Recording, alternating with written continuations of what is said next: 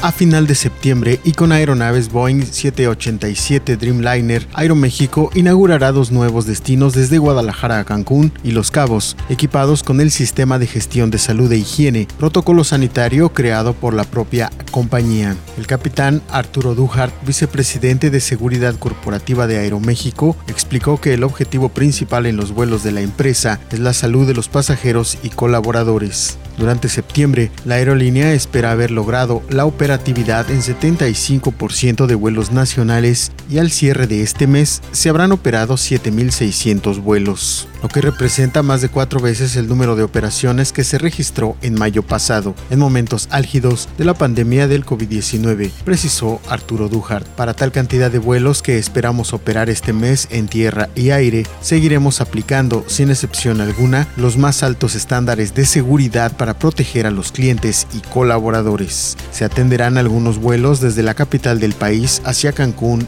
y Tijuana, Baja California, con aviones 787 para que no han tenido esa experiencia. La aerolínea detalló que los Boeing 787 son aeronaves de cabina ancha más modernas, eficientes y menos contaminantes. La compañía los utiliza principalmente para operar hacia Europa, Sudamérica y Asia. Durante la contingencia, explicó la empresa, las aeronaves operaron 225 vuelos exclusivos de carga.